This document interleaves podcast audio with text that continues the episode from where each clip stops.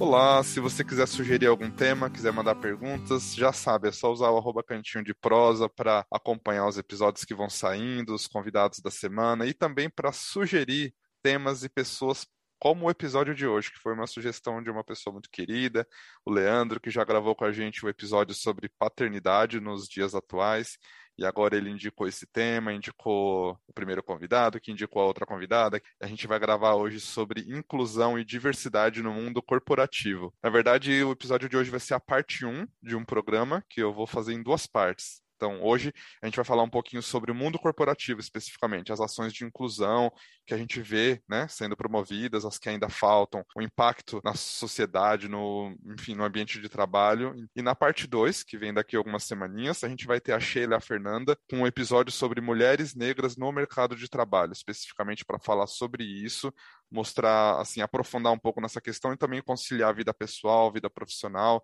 Vai ser bem legal também. Então, achei legal dividir os dois episódios para a gente conseguir aprofundar um pouco mais na parte corporativa e depois um pouco mais na parte pessoal. E acho que vai ser bem bacana mesmo. As pessoas convidadas de hoje, eu vou pedir para vocês se apresentarem, por favor. Eu vou começar com o Fábio, obviamente, já que o Leandro me indicou o Fábio e ele fez todo esse meio do campo para trazer as próximas pessoas. Então, bem-vindo ao Cantinho de Prosa, Fábio. Fica à vontade para se apresentar para a gente. Legal, valeu, Léo. Bom, é, eu sou o Fábio. Bom, muito doido, mas eu já vou fazer 40 esse ano. é, eu sou farmacêutico e estou participando de, de, de, um comitê de diversidade, isso dentro da, da empresa que eu atuo hoje, né? E eu acho que é um contexto super bacana, muito legal que eu tenho é, me envolvido, assim, eu acho muito bacana. Ele tem me alimentado bastante com muita informação, então acho que vai ser bacana assim para poder contribuir com algumas informações. Só queria agradecer as meninas também, na verdade, porque o Lê, que é amigo do Léo, que trabalha comigo, ele que, que me apresentou o Léo, na verdade, e aí que a gente estava conversando realmente sobre diversidade e inclusão no dia, e ele falou, cara, meu, acho que vai ser bem legal você, é, né, por exemplo, fazer um podcast junto com um amigo meu. Aí ele foi no mesmo dia, resolveu tudo. o Leandro. Oh, ele é assim, né? o Leandro, assim, foi no mesmo dia, eu falei assim, calma, Leandro, Léo, quando eu vi já estava tudo resolvido, ele já foi, já correu atrás. E aí eu falei ó, legal, eu acho bacana, mas eu vou ver se eu convido mais duas pessoas que eu acho incríveis, assim, e, e elas estão bem envolvidas, assim, mais com... Estão mais envolvidas, né, de certa forma, com, com diversidade e inclusão, acho que vão conseguir trazer mais informação, né, vai ser, vai ser bacana. Então, agradeço também as meninas aí por participarem. Obrigado, Clau e, e Cíntia. Legal, bem-vindo, Fábio. Agora eu vou pedir para a Cíntia, bem-vinda ao Cantinho de Prosa. Cíntia. Obrigada, Léo, pelo convite. Sou, é, tenho formação de design de interiores, mas não atuo na área. Hoje eu sou estudante de ciências sociais, é, onde eu trabalho, eu sou líder no comitê de diversidade do Pilar Cultura e as Origens, no qual a gente trata muito o, a temática de diversidade e inclusão com recorte racial. Muito bom, seja bem-vinda, Cintia Cantinho de Prosa. E agora a Cláudia, para finalizar as nossas apresentações. Bem-vinda, Cláudia. Obrigada, obrigada pelo convite. Bom dia a todos aí que estão presentes, né? É, por enquanto, acho que é a mais velha do Reduto.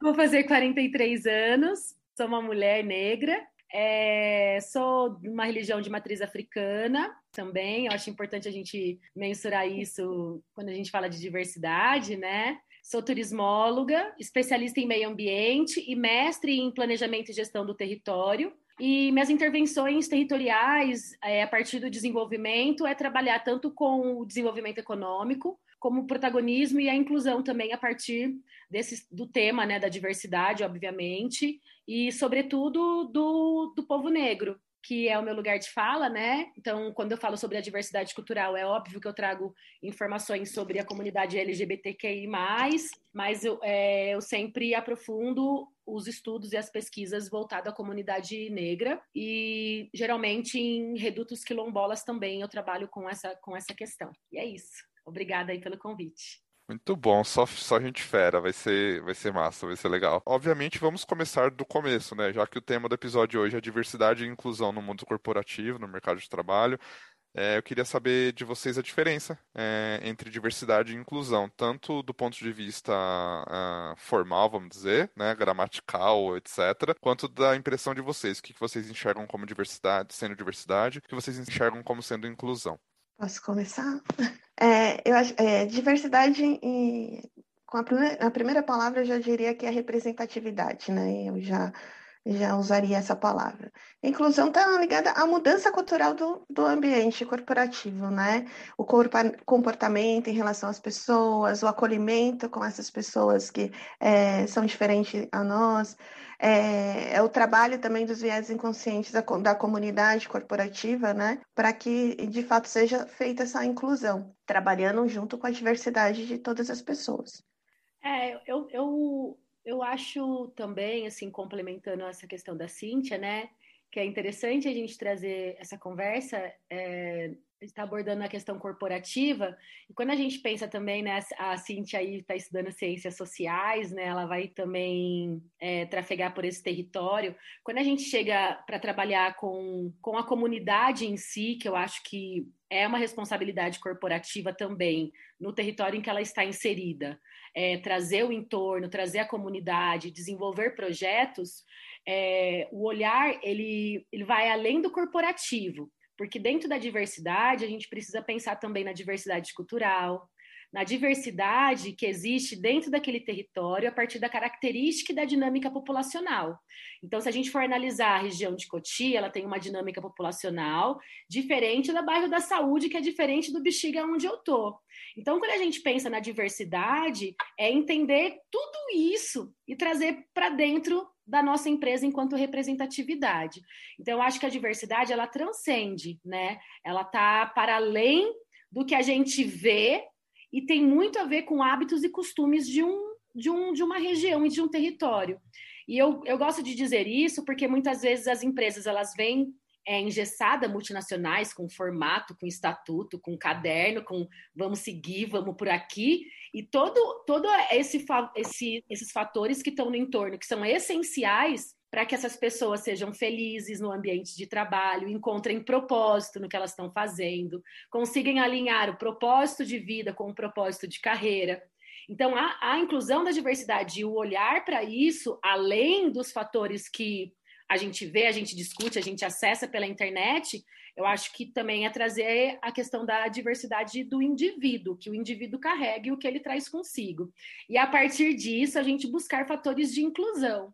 Acho que isso é essencial, sobretudo quando a gente fala da comunidade negra e a comunidade LGBTQI, porque são comunidades que, dentro de um processo seletivo, ou dentro de um processo de recrutamento ou inclusão, elas não são nem pensadas quando a gente pensa em inclusão e eu crio uma vaga para incluir, eu tenho que levar em consideração que talvez o inglês avançado aquela pessoa não tem. Eu tenho que levar em consideração um monte de fatores que são exigidos numa contratação que vai para além daquilo que está no papel. Então, a inclusão, eu acho que ela é algo muito profundo no sentido de qual é a característica desse pessoal que está aqui, qual é o que, que eu posso exigir deles. É o mesmo?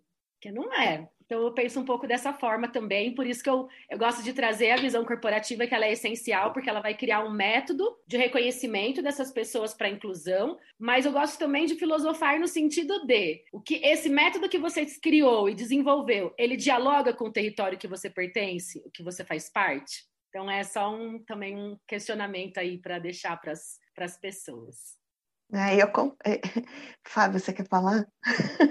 Eu ia, já ia desandar, assim. É, eu concordo com você, Cláudia, porque é, que nem eu, a empresa que a gente trabalha é uma multinacional, né? E a gente está trilhando ainda, está muito no começo. Porém, é, toda a sua fala está carregada no que a gente está construindo. O Fábio é, participa do, do, do grupo que a gente está trabalhando, e é uma trilha, né? Porque são pessoas diversas dentro da empresa e ainda a gente não tem representatividade quando a gente fala do público negro. Eu, como uma mulher preta da pele clara, eu sei que eu tenho alguns privilégios por ter o tom mais, mais claro da pele, mas também eu estou usando o meu papel como co-líder para trazer algum, algumas bandeiras para que isso mude né? Mas ainda sei que é, tem um longo caminho para percorrer.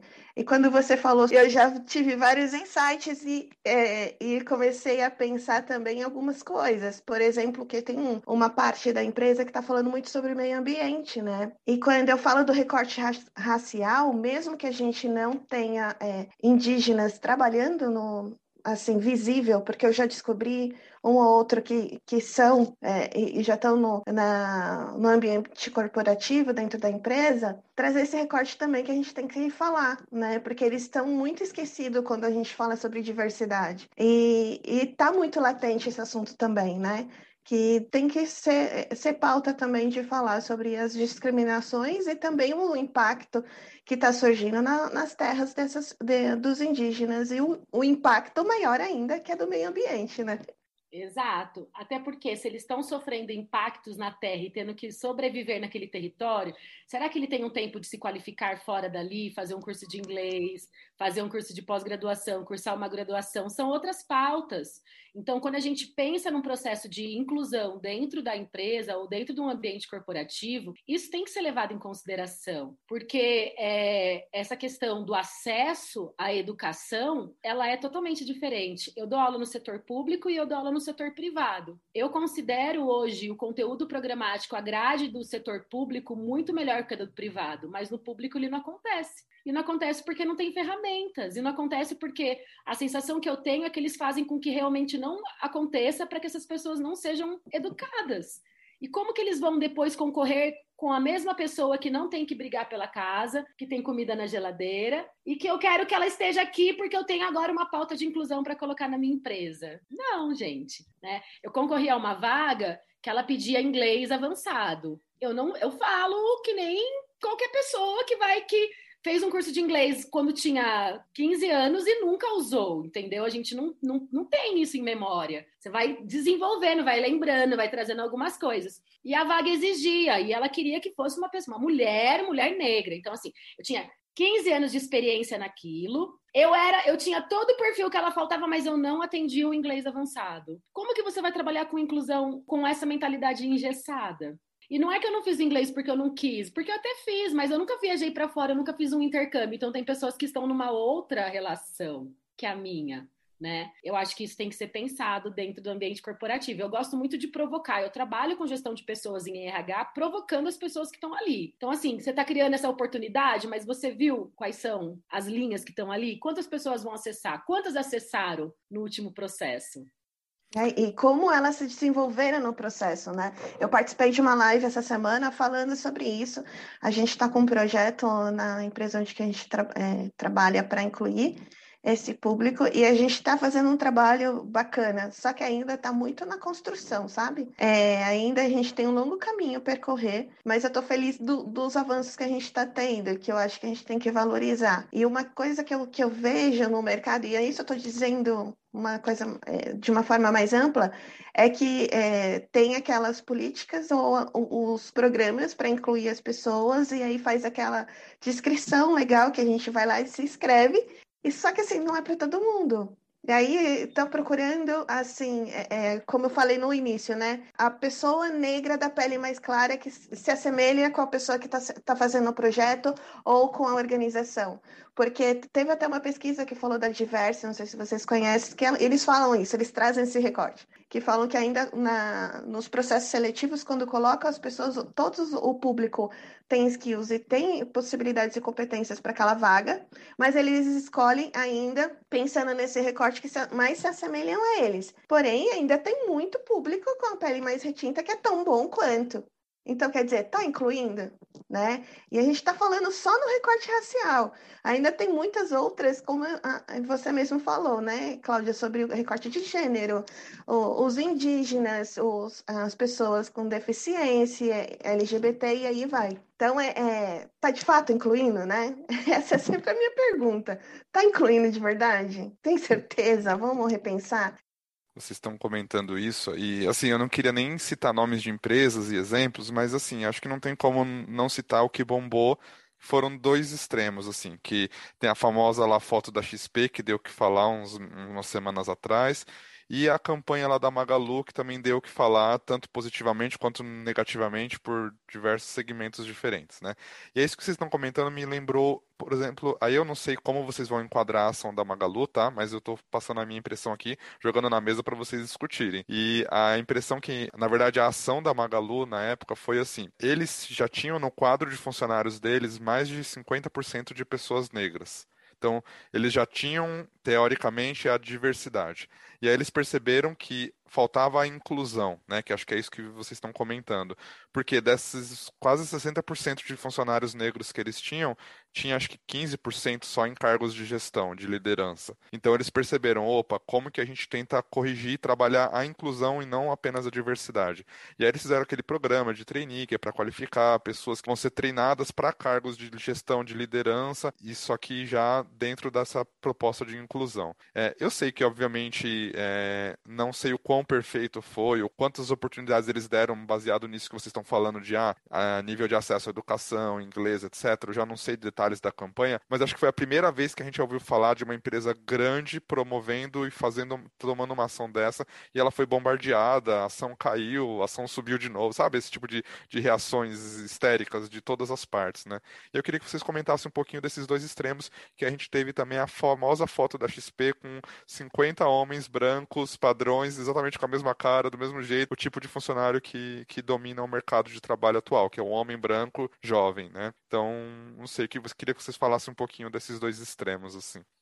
Bom, sobre a XP, é, ficou muito claro, né, que eles precisavam pensar em diversidade e inclusão na prática e de fato verdadeiro, né? Então, depois disso, eles tomaram algumas ações. É, eu não, não fui a fundo da, dessa pesquisa, mas dos grupos que eu participo falou que eles começaram a, a pensar em investir para construir né, um departamento que, que tenha mais esse olhar para diversidade e inclusão. Agora, quando você fala sobre Magazine Luiza, é, eu sou super fã e também porque eu sou uma acelerada, né? Acelerada, é, quando eu digo, é do grupo do Mulheres do Brasil, do qual a Luísa foi uma, da, é, é uma da, das idealizadoras do projeto, e ela é uma pessoa, um personagem assim que a gente conhece, que de fato pensa como empresa, né, impactar a sociedade de diversas formas, mas ela também pensa na sociedade como um todo e por isso ela criou o grupo Mulheres do Brasil. E nesse recorte, quando ela fala, é, eu falo que eu sou acelerada, são programas que tem ao longo do ano para mulheres, principalmente para mulheres, né, mulheres pretas. E foi falado muito sobre isso, né? E lá a gente falou muito sobre como ela foi questionada, como ela teve muitas críticas em relação, querendo dizer que estava dividindo entre negros e brancos. E aí ela falou que estava tudo embasado em, em políticas, né? E aí a gente é, até seria bom um advogado aqui nesse bate-papo, mas pelo que eu entendo, da minha forma bem simples, eu acho que assim a gente tem leis que nós deveríamos estar protegidos, né? E para todos, tanto para negros, para brancos e para todo o recorte da população. Mas de fato a gente não tem, porque se você for pensar de uma forma mais ampla, é, é o recorte de encar encarceramento em massa na, no sistema carcerário no Brasil é muito alto para o público negro, né? Até o, o no podcast chamando mano a mano com Drauzio Varela, ele fala sobre isso. Então, quer dizer, assim, quando você fala do corporativo e no, na vida real, você vê que o público negro, ele não as leis de fato não acontecem de diversas formas, né? É, a lei de cotas tem muita gente que se usa disso para se sobressair, nem sempre são desse público em vulnerabilidade, se são negros, se são é, indígenas, e prova disso é o que aconteceu com, com a pessoa que foi conquistar uma vaga como diplomata e foi, tipo, teve uma avalanche de, de publicidades no, no Instagram, não lembro o nome da pessoa. Então, é, é, é, uma, é uma diferença muito é, real e verdadeira no cotidiano que tem que ser mudado, né? Clau, é, pode complementar, eu, eu fecho depois. Eu, eu quero ouvir você falar, Fábio. eu vou falar, é que eu gosto de. eu gosto bastante de ouvir também, eu acho que vocês têm bastante informação, mas eu vou complementar depois essa, esse tema, pode deixar. Assim, então vamos por partes. A Trajano, eu amo também, eu acho ela assim, é, é, ela vai, ela é muito visionária e ela é visionária num ponto que incomoda o país em que nós nascemos, um país racista.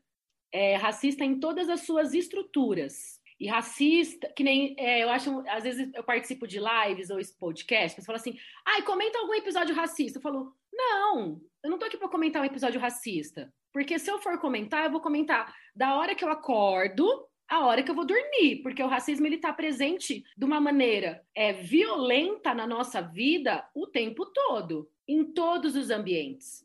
A Trajana ela vai além disso. Então, assim, o Brasil ele é um país tão racista que ele não consegue ver uma foto de uma criança negra linda e falar que lindo. Ele começa a xingar as pessoas. Então, para a gente ter um nível. Então, é óbvio que qualquer coisa que seja criado, um programa de inclusão, vai incomodar e vai mexer, com certeza, porque as pessoas não querem nos ver nos lugares. As pessoas acham que a gente tem que ficar ali sempre servindo quietinha, não pense. Né? Então, é um pouco do meu ponto de vista. A Trajano vai além. E ela criou um programa que de fato chegou nas pessoas negras. Porque existem muitos programas corporativos que as pessoas criam para inclusão, para diversidade, que não chega no público. E quando chega, de que forma chega? Mais uma vez essa pergunta. Por que, que eu estou falando isso? Porque agora eu já chego falando um pouco da XP. Qual que é o meu ponto de vista? Uma empresa que posta uma foto daquela em 2021, ela está muito atrasada. Mas ela está atrasada num nível, assim, é, é chocante sobretudo no país que ela está inserida. Eu acho que só faria sentido se ela tivesse na Escócia, na Noruega, na Suíça.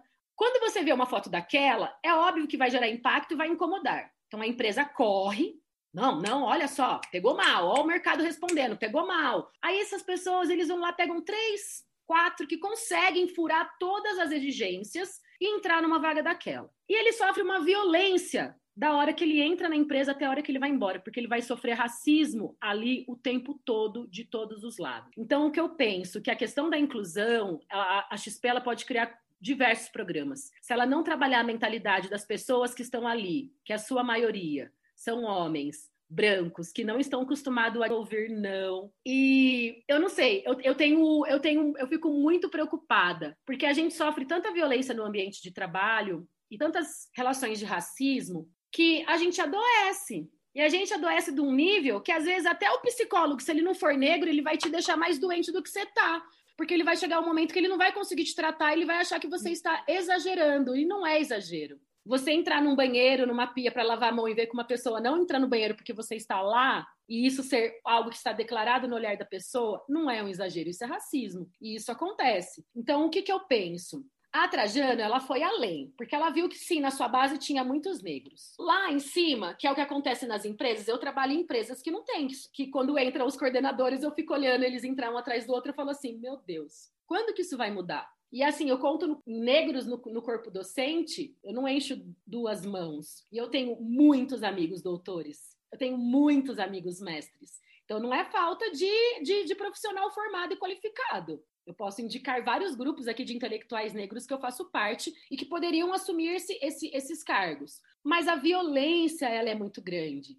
A XP é uma empresa que eu vejo atrasada em tudo. E eu não, não hesito em dizer e ela pode criar o programa que for, que se ela não trabalhar a mentalidade das pessoas que estão ali, as pessoas que entrarem vão adoecer e não vão conseguir colocar em prática aquilo que elas sabem, porque elas não vão ter voz, elas não vão ter espaço e elas vão ficar doentes, que é o que as, que as pessoas têm ficado dentro de empresas de dominação, é, que, que a gente tem aí esse, esse espelho da XP enquanto estrutura organizacional e de amigas que falam: olha, eu tô trabalhando aqui em Campinas, eu tô ficando louca, eu preciso de uma psicóloga. Você conhece alguém porque você é daqui, mas tem que ser uma psicóloga negra ou um psicólogo negro porque ninguém mais entende o que eu tô passando. E isso eu tô falando de uma amiga que assumiu um cargo de direção numa multinacional em Campinas, que veio do Rio de Janeiro e pediu, me escreveu desesperadamente, doente, a violência que a gente sofre dentro desses ambientes é algo além, é algo profundo. A gente só analisa a ponta do iceberg, né, que é o que está em cima. E o que está ali no fundo, que é o que vai criar uma sustentação para essas pessoas permanecerem, se sentirem valorizadas e aí eu digo mais, eu, eu separei aqui alguns dados para provocar um pouquinho mais. E aí eu tô com dados do Observatório da Diversidade e Igualdade no Ambiente de Trabalho, falando um pouco do município de São Paulo, né? Então, hoje, um homem branco em São Paulo, ele ganha uma média de 5,5 mil reais mensais. Uma mulher branca ganha 4,4 mil reais mensais. Um homem negro, ele ganha 3 mil reais mensais. Isso é uma média da pesquisa que foi feita por esse Observatório da Diversidade e Igualdade. Uma mulher negra, ela ganha 2,5 mil reais mensais. Isso muitas vezes na mesma empresa, no mesmo cargo. Então, a política que a empresa cria de diversidade e igualdade, ela já segrega, ela já impõe diferenças. Ela não é uma política justa. Ela é uma política que vem de cima e fala assim: ah, para eles está bom esse valor, eles não estão acostumados com muito, não, não pode ter muito, não. Não dá muito poder, não. Então, a gente tem que ter muito cuidado. Isso é um dos dados que está aqui. Então, a gente está falando de uma diferença aqui de homem negro para homem branco de R$ 2.500 mensais. Porque aqui o homem branco ele está ganhando 5,5 mil e o homem negro está ganhando 3 mil. Isso na mesma posição, no mesmo cargo, na mesma ocupação. Quando a gente vai para um recorte de gênero e chega na questão da mulher, a diferença é mais discrepante. E muitas vezes as mulheres elas assumem o mesmo cargo, elas fazem, elas executam as mesmas funções e muitas vezes elas agregam mais funções ainda. Porque a mulher tem uma dificuldade em falar não e falar não, não, o homem não, é isso aqui, a hora que vê, está fazendo tudo. Então, é diverso. É diverso até que ponto? E isso tudo que é muito legal, assim, porque isso tudo que está sendo abordado, que vocês estão comentando, é só um dos recortes, né? A gente está falando só do recorte racial e especificamente, né, o recorte das pessoas negras, que é uma grande realidade do Brasil. Mas se a gente for pegar as pessoas ou os grupos que precisam dessas políticas de inclusão, a gente tem, como vocês comentaram algumas vezes, a própria questão de gênero, então essa diferença de mulheres, a gente tem a, ah, outras etnias, como a, ah, os próprios povos indígenas, enfim, a gente tem as pessoas LGBTQIA+, que são uma grande parcela da população e a gente vê pouquíssimos cargos de gestão, de liderança com, com essa representatividade, porque as pessoas não se sentem à vontade, em, não que elas não sejam, mas elas não se sentem à vontade em se expressar e elas talvez elas não se sintam respeitadas em cargos de liderança se elas se assumirem, né, quem elas são de verdade, enfim. E eu, muitas outras, principalmente assim, penso em pessoas LGBTQIA+, em geral, mas a realidade até de pessoas trans, né, que é uma realidade completamente é, agressiva, assim, né? Gente, eu gravei um episódio aqui sobre amor na vida de pessoas trans e ela passou assim um, uns recortes de realidade que eu, eu ouvia assim, ficava arrepiado, que você fala assim, caracas, que violência e que realidade diferente, né, da que eu sequer cogitava que existia. E enfim, pessoas PCD, existe até a diversidade etária, né, de pessoas mais velhas no mundo corporativo é muito difícil de ver, pessoas gordas, então, sabe? Então existe uma série de questões de inclusão, né? E acho que isso é muito legal, assim, é um assunto que vai longe, né? Enfim, Fábio, acho que você ia falar alguma coisa, até te interrompi, né?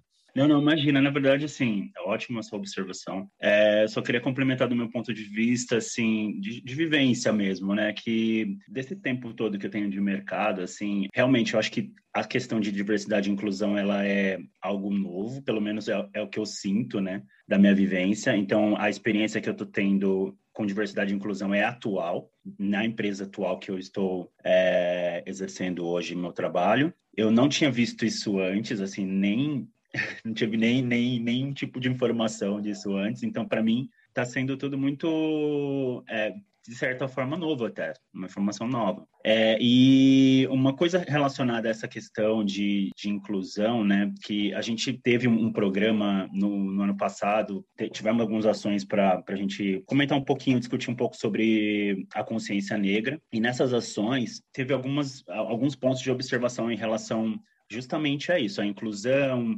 Uh, mostrou bastante falando a, a, a, porcentagem de negros, isso dentro da empresa, né? Porcentagem de negros de, dentro dos cargos de liderança também da empresa e tal. E uh, isso traz aquela questão do tipo, nossa, realmente tem né, a, a, população negra é, ela é muito grande, tem poucos negros né, no, na empresa, né, principalmente em cargos de liderança. Mas uma questão que é, ainda realmente balança bastante, assim, que traz desconforto, é essa questão de, de programas, né, ou digamos assim, cotas, né, para priorizar, para a gente poder trabalhar esse déficit, né? Esse, essa, essa questão que tá e, e, a gente precisa ver, e é uma realidade, precisa trabalhar com ela. E aí, quando se fala de ter um programa específico que vai dar prioridade, né, para o negro, assim, digamos, né?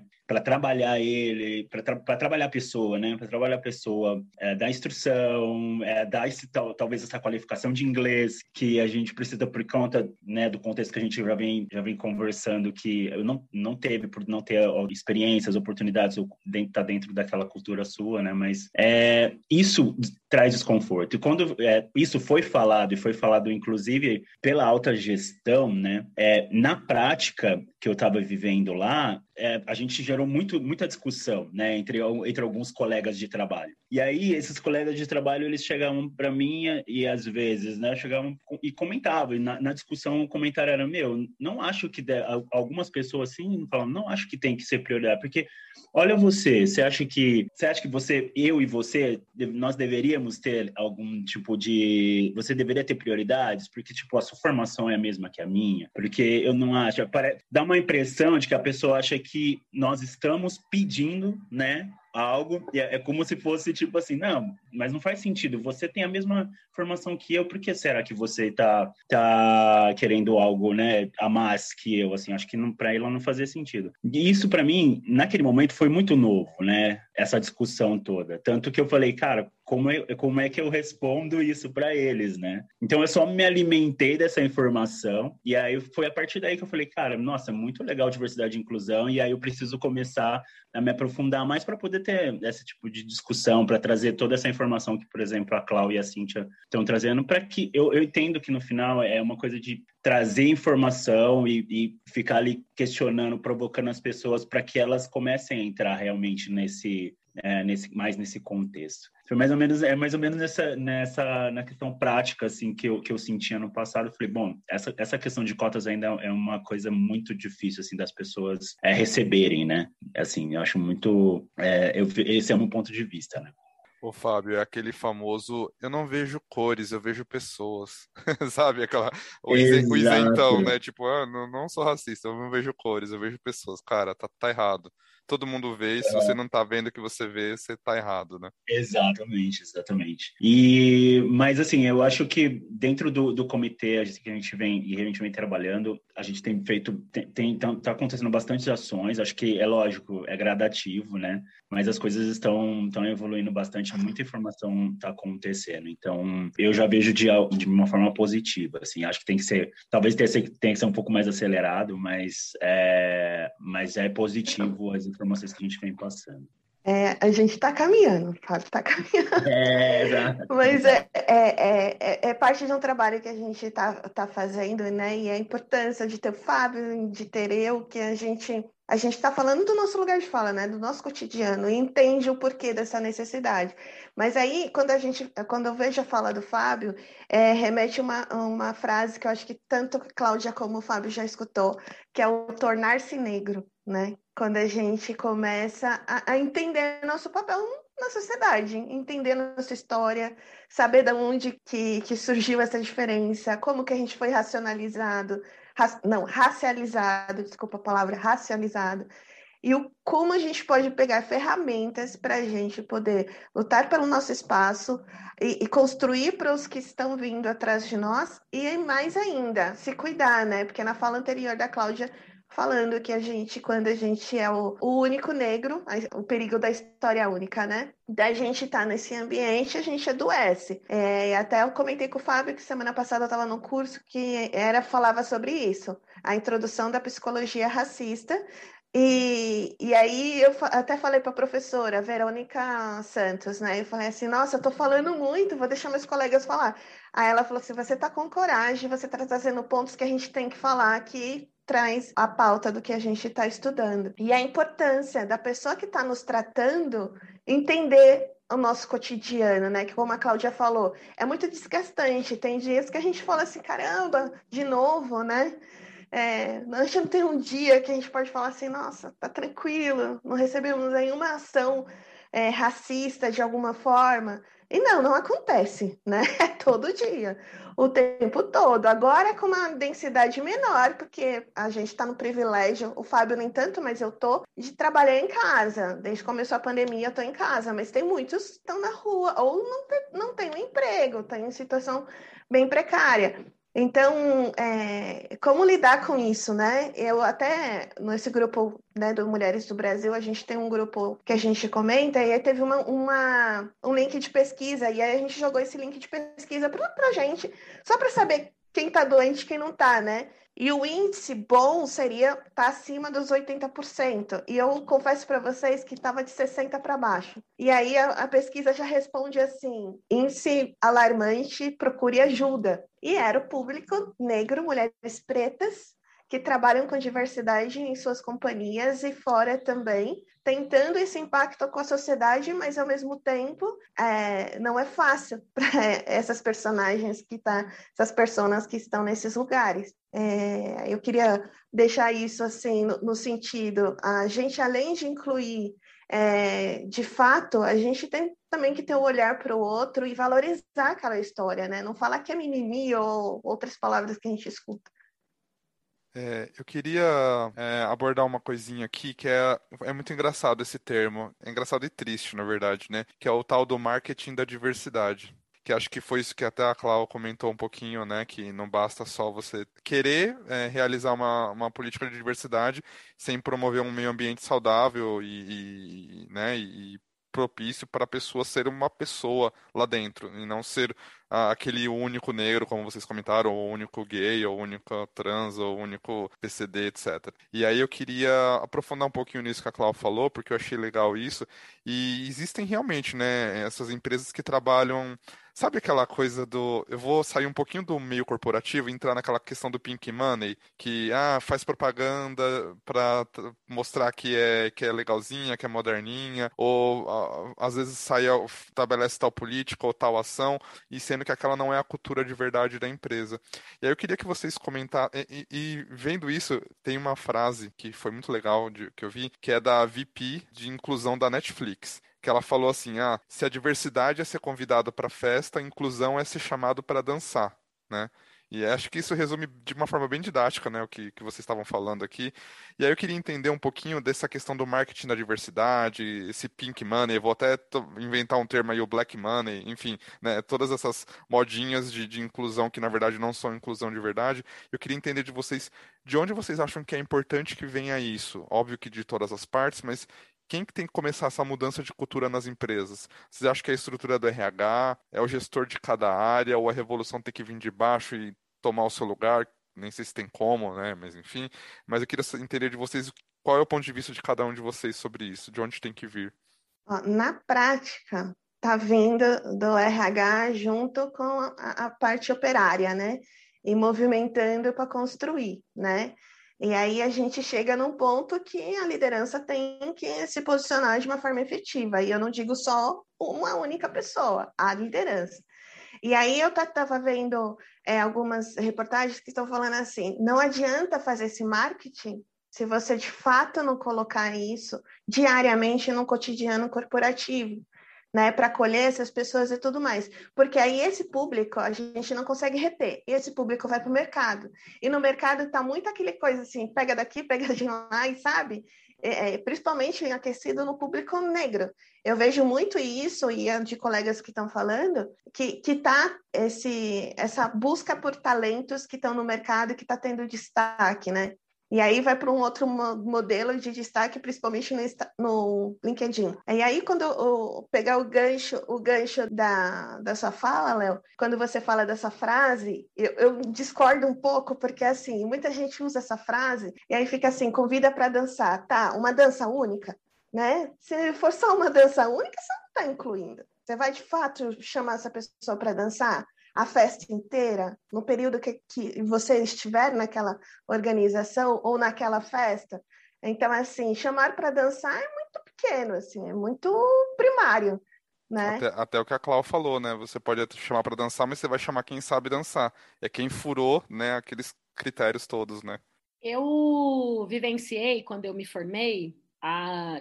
e terminei minha pós, principalmente, que eu fiz minha pós em meio ambiente, né, com ênfase em educação ambiental o período que as empresas estavam na onda da responsabilidade social e da responsabilidade ambiental. Isso foi uma febre na década de 90, é, a questão da inserção do ISO, qualidade. Então, todas as empresas tinham que ser responsáveis ambientalmente, tinham que ser responsáveis socialmente. E agora a gente está vivendo uma nova era, que é a era que a empresa que não inclui e não trata as pautas de diversidade e inclusão, elas estão ficando para trás. Então, o que, que eu penso, analisando neste sentido, como você coloca, Léo? Que cada década vai ter um assunto do momento. Eles tentaram ir levando a vida aí, deixando a gente lá. E quando eu falo deixando a gente lá, eu estou falando dos negros, dos gordos, das gays, das mana, das mina, das monas, estou falando de todo mundo.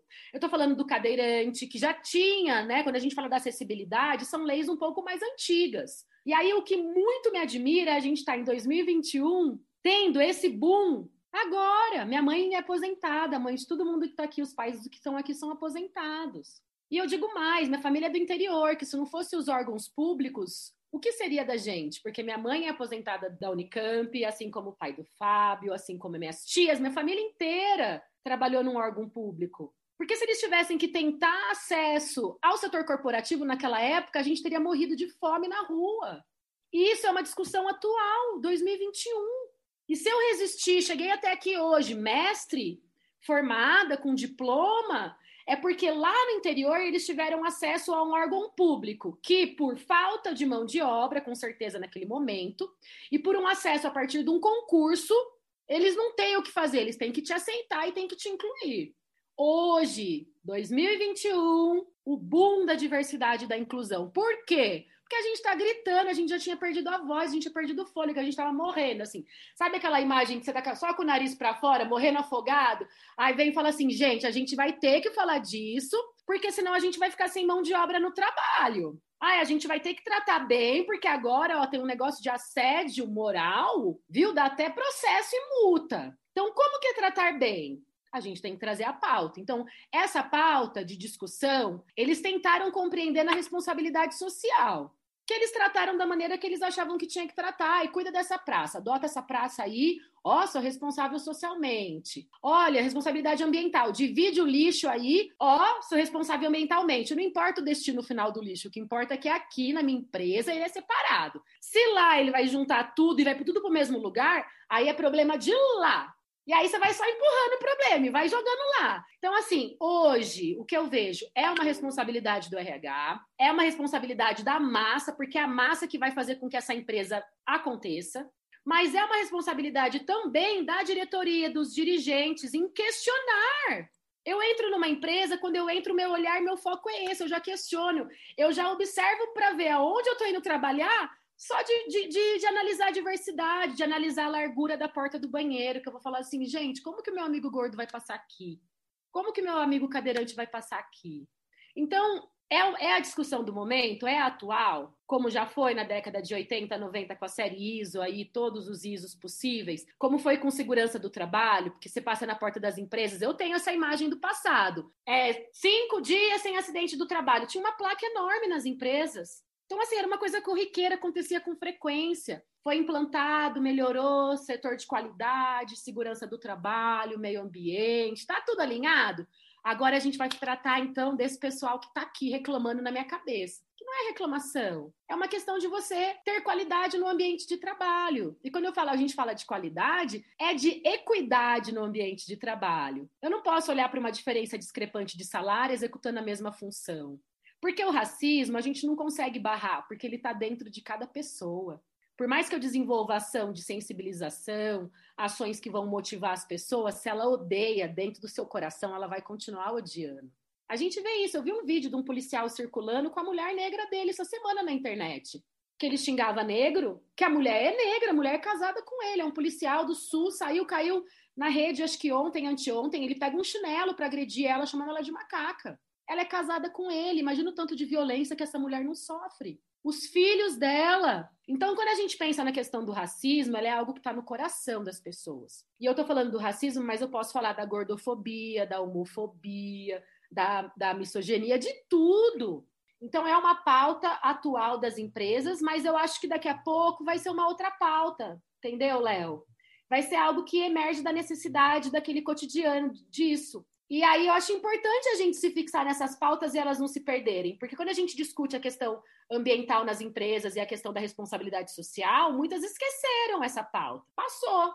E a diversidade ela não pode passar. Ela tem que ser algo que vai reverberar por anos. Porque se a gente está lutando para se manter no setor corporativo, hoje é porque o setor público ele não é mais nenhuma oportunidade de trabalho para a gente. Então, essa é uma reflexão. Eu acho que é a certificação do momento, nem sei se tem certificação para isso ainda, eu acho que não, mas já já vão criar um selo de qualidade da diversidade e inclusão. Aí você tem que analisar esse selo e falar, ok, é um selo que adere à realidade territorial é um selo, selo que eu vou lá seguir, que nem era a norma ISO? Olha, a máquina está na temperatura tal, emite a luz tal, regula a máquina, a máquina vai. A gente é máquina? Não. E aí, como que vai ser?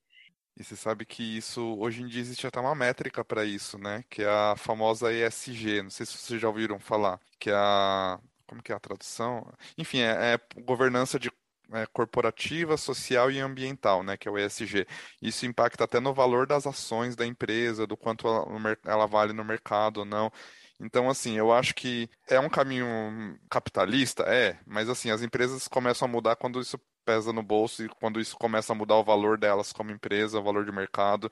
E acho que existe esse, eh, essa nova política, esse novo selo, né? Como você comentou, nem sei para onde isso vai dar, mas isso já, já, já até catalogaram isso, tá? Só para te falar. mas você ia falar, né, ô Fábio? Desculpa, falei. Não, não, é, é, mais uma vez, assim, é, acho, achei incrível, assim, que a Cláudia comentou, é, é, sempre nessa questão de vivência mesmo, então, com certeza, as empresas, por exemplo, que eu já tinha passado, isso jamais era comentado ou, ou algo era e assim, é coisa recente também, são anos passados, assim, há poucos anos passados, nenhuma empresa nunca comentou, nada foi feito de ação em relação a, a diversidade e inclusão. E agora eu vejo também essa coisa do marketing que, né, que você vê bombando, assim, todas as empresas, né, elas estão com essa, com essa questão do marketing na relação de diversidade e inclusão, né? Então, é, é, até onde, né? Até onde isso realmente de ação, né? Então, o que elas estão fazendo realmente ou só estão criando uma pauta para estar tá na moda, né? Também para estar tá dentro desse, dessa questão. Então, é muito legal, assim, esse, esse olhar, né? Essa provocação e, e pensar realmente nisso para que a gente consiga manter, né? Esse, essas questões, essas ações para o futuro. Eu acho muito importante mesmo essa, essa, essa questão, essa ideia. Sim, e eu, eu complementando a, a, fala de vocês, é que eu acho que. Eu, eu sus, é, suspeito, não, gostaria muito, né, Cláudia, pela sua fala, que esse assunto permanecesse e ia juntando com a responsabilidade ambiental, né? Porque a gente precisa também pensar na nossa qualidade de vida diária e de tudo mais. É, então, eu acho que o ESG vai entrar nesse sentido também, Léo. É a percepção que eu tenho, eu tenho estudado, mas ainda não me sinto confortável para falar sobre o assunto. Tem muita coisa mudando, e quando se fala de investimento em ambiente e diversidade como todo, eu vejo, e eu suspeito, né? E é uma pretensão minha, que o mercado financeiro, as empresas corporativas que têm um papel muito importante financeiro, começa a ter um movimento mais forte, né? É, eu conversei com uma pessoa, ainda não, não. Eu tive essa impressão, mas ainda não sei se de fato estão chamando para dançar, sabe? Como a minha fala. ainda não tenho essa certeza, mas eu tive essa impressão boa, que estão investindo pesado né, no, no quesito de, de diversidade e inclusão, e está vindo da liderança, que está sendo ao contrário do que muitas é, empresas que eu tenho conhecimento. Então, a, a iniciativa está vindo de cima, né? E aí sim eu acho que eles vão ganhar muito mais espaço. E até essa empresa, é, eu vejo ela em eventos que eu estou participando, que eu estou assistindo, ou que eu recebo propaganda, o nome lá está como ouro. Quer dizer, eles estão pagando uma cota alta para estar tá realmente presente lá e até pessoas desse grupo estão participando do Mulheres do Brasil. Por isso que eu falo que tanto a, a, a Magazine Luiza, eu sou super fã da Trajano, né? Porque além dela ter um papel muito importante na empresa e trazer todo esse recorte, ela tem um impacto como pessoa, né? E de levar mesmo as ações efetivas para impacto social. Muito bom, gente. Eu queria fazer a última pergunta, então, para a gente poder encerrar o nosso bate-papo, para a gente não se estender demais. E é uma pergunta que eu quero que vocês viajem agora, tá? É, eu queria que vocês se imaginassem como CEO de uma empresa hoje. A empresa que vocês quiserem, grande, pequena, multinacional, do terceiro setor, o que vocês imaginarem, tá? Vocês são CEO. Quais são as ações práticas que você iria implementar a partir de hoje para mudar isso tudo e para você ser a nova Magalu, só que do zero já sendo do caminho certo, sabe? É, o céu é o limite, você tem o poder de CEO nas mãos. O que você faria? Quem quer começar aí? Fica à vontade. Eita, você falar isso para uma aquariana que é sonhadora, que pensa muito lá na frente. Se você me dá tempo, eu acho que eu mostro até o plano.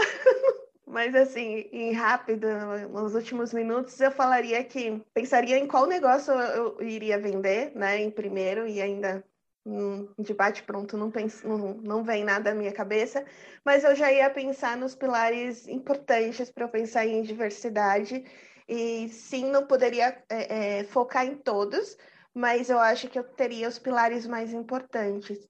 E um deles que eu acho que é, é muito é, deixado de lado, né? É bem daquela frase: não vou chamar para dançar porque eu não conheço e eu não quero saber, que é a questão da neurodiversidade, né? Que aí seria autismo e todos os recortes, é, que incluiria essas pessoas, porque tem muitos talentos aí, e eu acho que há até algumas publicações em sentido da Netflix trazendo alguns recortes de, de série, etc., que está trazendo esse olhar. Então, eu, eu, eu é, pretendo, não, sonharia com uma, com uma diversidade também, incluindo é, neurodiversidade desse público muito bom, e já vou dar um spoiler aqui. Daqui a algumas semanas teremos um episódio sobre autismo com uma pessoa, um pessoal muito legal, muito capacitado, de um podcast muito legal. Não percam spoilers aí. Vai lá, Fábio, manda aí para poder a Cláudia finalizar então. Que você CEO de uma empresa, o que você faria? Olha, muito bom. Cara, eu acho que, com certeza, o que a gente vem fazendo hoje, né, eu já implementaria, assim, fortemente, que é trabalhar os pilares mesmo de, de diversidade em si e, e, trazer isso, né? E como eu, eu já como CEO pensando já com essa cabeça né, de diversidade, já com certeza implementaria toda essa questão é, de, de, qualificações, de pensar né, na comunidade como um todo e avaliar de uma forma mais geral, né, trazendo o RH e a gestão toda, para que isso realmente já, já nascesse, né, para que de, de uma forma totalmente diversa. Eu acho que essa é a parte que ia ser o core, né, da minha ideia. E sim, trabalhar também de forma, continuar trabalhando de forma superativa é, com, com a empresa no, no geral, né, com os colaboradores, é, para que isso também se reflita fora, né, traga um, um pensamento né, para a pessoa que ela consiga refletir isso fora, além, além da para sair além da empresa, né? É, só trazendo uma coisinha muito rápida aqui, que é uma vivência mesmo também de, de alguns colegas, eu acho que por mais que é, são ações, pode parecer, são ações pequenas, né, mas eu acho que está refletindo bastante, né, com, com, lá, no, lá no trabalho, que é, tem, a gente tá, a gente vira e mexe, a gente discute algumas coisas de, de diversidade, e a gente estava comentando sobre LGBT, esses, é, eu estava com, com um grupo de amigos conversando, de colegas conversando sobre LGBT, e aí eu percebi que, meu, essa, essa conversa eu, eu não teria ou é algum tempo atrás, eu não tive, né, algum tempo atrás. E ali estava uma, uma, conversa super madura, né? E eu percebo que o ambiente que a gente traz de informação faz com que as pessoas também se sintam à vontade de, de, de comentar isso. Então, acho que o lance é, é viver, né, e deixar a empresa mais, mais viva com relação à diversidade e inclusão também. Bom, é, o que eu deixo assim é como nem de uma empresa ideal, porque eu não consigo imaginar uma empresa ideal. Eu acho que a empresa ideal seria aquela que entendesse que pós-pandemia, se a pessoa desenvolver o trabalho em casa, ela não precisa voltar né? Tô vendo várias amigas voltando, sendo que em casa elas produzem muito mais, tem muito menos interferência, são muito mais felizes ao sorrisão aqui, ó, mas precisa voltar. Então, eu acho que essa consciência de que o mundo não é o mesmo, gente. Acho que se as pessoas não entenderam isso depois do que a gente passou e tá passando, que é essa pandemia, vai ser muito difícil a gente colocar qualquer outra coisa na cabeça é, de, de gestores. Eu quero deixar como, como ponto, assim, é, o cuidado. Eu acho que o cuidado e o respeito, né? No âmbito social, no âmbito ambiental. Quando a gente fala de ambiente, eu estou falando do meio ambiente, sim, natureza, ecossistema, biodiversidade, e estou falando também do ambiente corporativo, que é, são as relações dessas pessoas, que as pessoas olhem de fato para as mulheres, né, entendam esse universo dentro de uma gestão, de uma política, porque é diferente. A gente pensar numa mãe, a gente pensar é, na dinâmica que ela tem dentro da casa dela, na dinâmica de trabalho.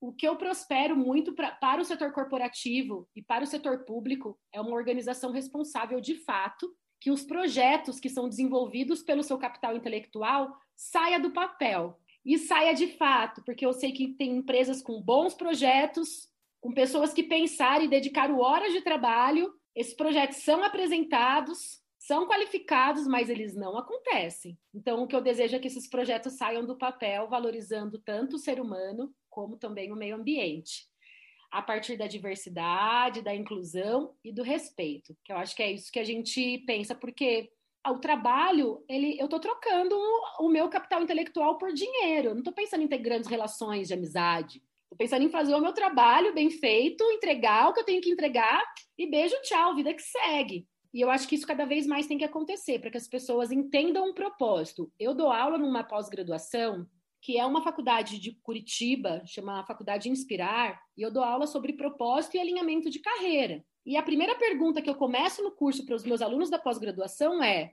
qual é o seu propósito de vida? Daí eu, o que eu mais escuto é: nossa, eu nunca parei para pensar nisso. E eu estou falando de uma pós-graduação com pessoas que têm mais de 30 anos. Se você nunca parou para perguntar qual é o seu propósito de vida, desculpa, você vai adoecer, você vai morrer doente. Porque ou você está fazendo demais uma coisa ou você está fazendo de menos. E geralmente a gente faz demais pelo trabalho. E ele nunca está alinhado com o nosso propósito de vida. Então, como ser feliz? Como trabalhar feliz? Como render? Como acordar de manhã, abrir o olho e falar assim: nossa, vou tomar um café bom, tô ótimo, e ir para o trabalho sorrindo. Então, o trabalho ele tem que estar alinhado sim ao seu propósito, o seu propósito de vida, porque senão você vai adoecer. E você vai adoecer da pior maneira, porque a hora que você adoecer, você não serve mais para o mercado. E aí toda a sua dedicação de anos foi embora ali. Então, o que eu desejo é respeito, o que eu desejo é que esses projetos aconteçam e que as pessoas também consigam alinhar o seu propósito de trabalho com o seu propósito de vida. Porque dessa forma, todo mundo vai ter qualidade de vida no ambiente de trabalho e no ambiente profissional. E se você escolhe passar oito horas por dia no seu ambiente de trabalho, geralmente é mais tempo do que você dorme na sua cama, ele tem que estar alinhado, sim, com a sua vida. Porque se você passa mais tempo ali em pé, se dedicando ao seu tempo ao outro, ao enriquecimento do outro, e isso tem a ver com a questão da diversidade. Porque como que você chega no trabalho? Com que ânimo? Com que, com que? A cabeça tá como? Eu acho que vai muito além. Por isso que eu acho que a promoção da qualidade, do bem-estar, da diversidade, da inclusão, ela tem que estar tá alinhada, é mesmo engrenagem. A gente tem que pensar tudo como uma engrenagem só. Quando a gente pensa assim, olha, esse grupo é da diversidade e esse lá no outro, lá na outra ponta é do meio ambiente, cara, põe todo mundo na mesma sala discutindo na mesma mesona ali, ou alguma ligação tem que ter, porque senão são projetos que não vão dialogar e eles não vão acontecer e não vão impactar quem? O indivíduo, que é quem tem que ser impactado. E aí, a minha empresa essencial para o futuro, eu penso uma empresa que pensa nisso e que promove isso, que exija isso das pessoas, o autocuidado. E é isso, gente. Muito bom. Eu só queria que vocês me contratassem ou pelo menos me chamassem para uma entrevista, os três, tá? Por favor. Gente, muito obrigado pelo tempo de vocês, muito obrigado por todo o conhecimento que vocês trouxeram, pela boa vontade, tá aqui no sábado de manhã gravando, falando de pautas tão importantes. É, não vejo a hora de ver a parte 2 também, como vai ficar. E eu queria agradecer. Obrigado, Fábio. Obrigado, Cláudia. Obrigado, Cíntia, de coração. Foi muito bom, viu? Obrigada, gente. Bom final de semana aí para vocês. Obrigado também, viu? Muito legal o final de semana.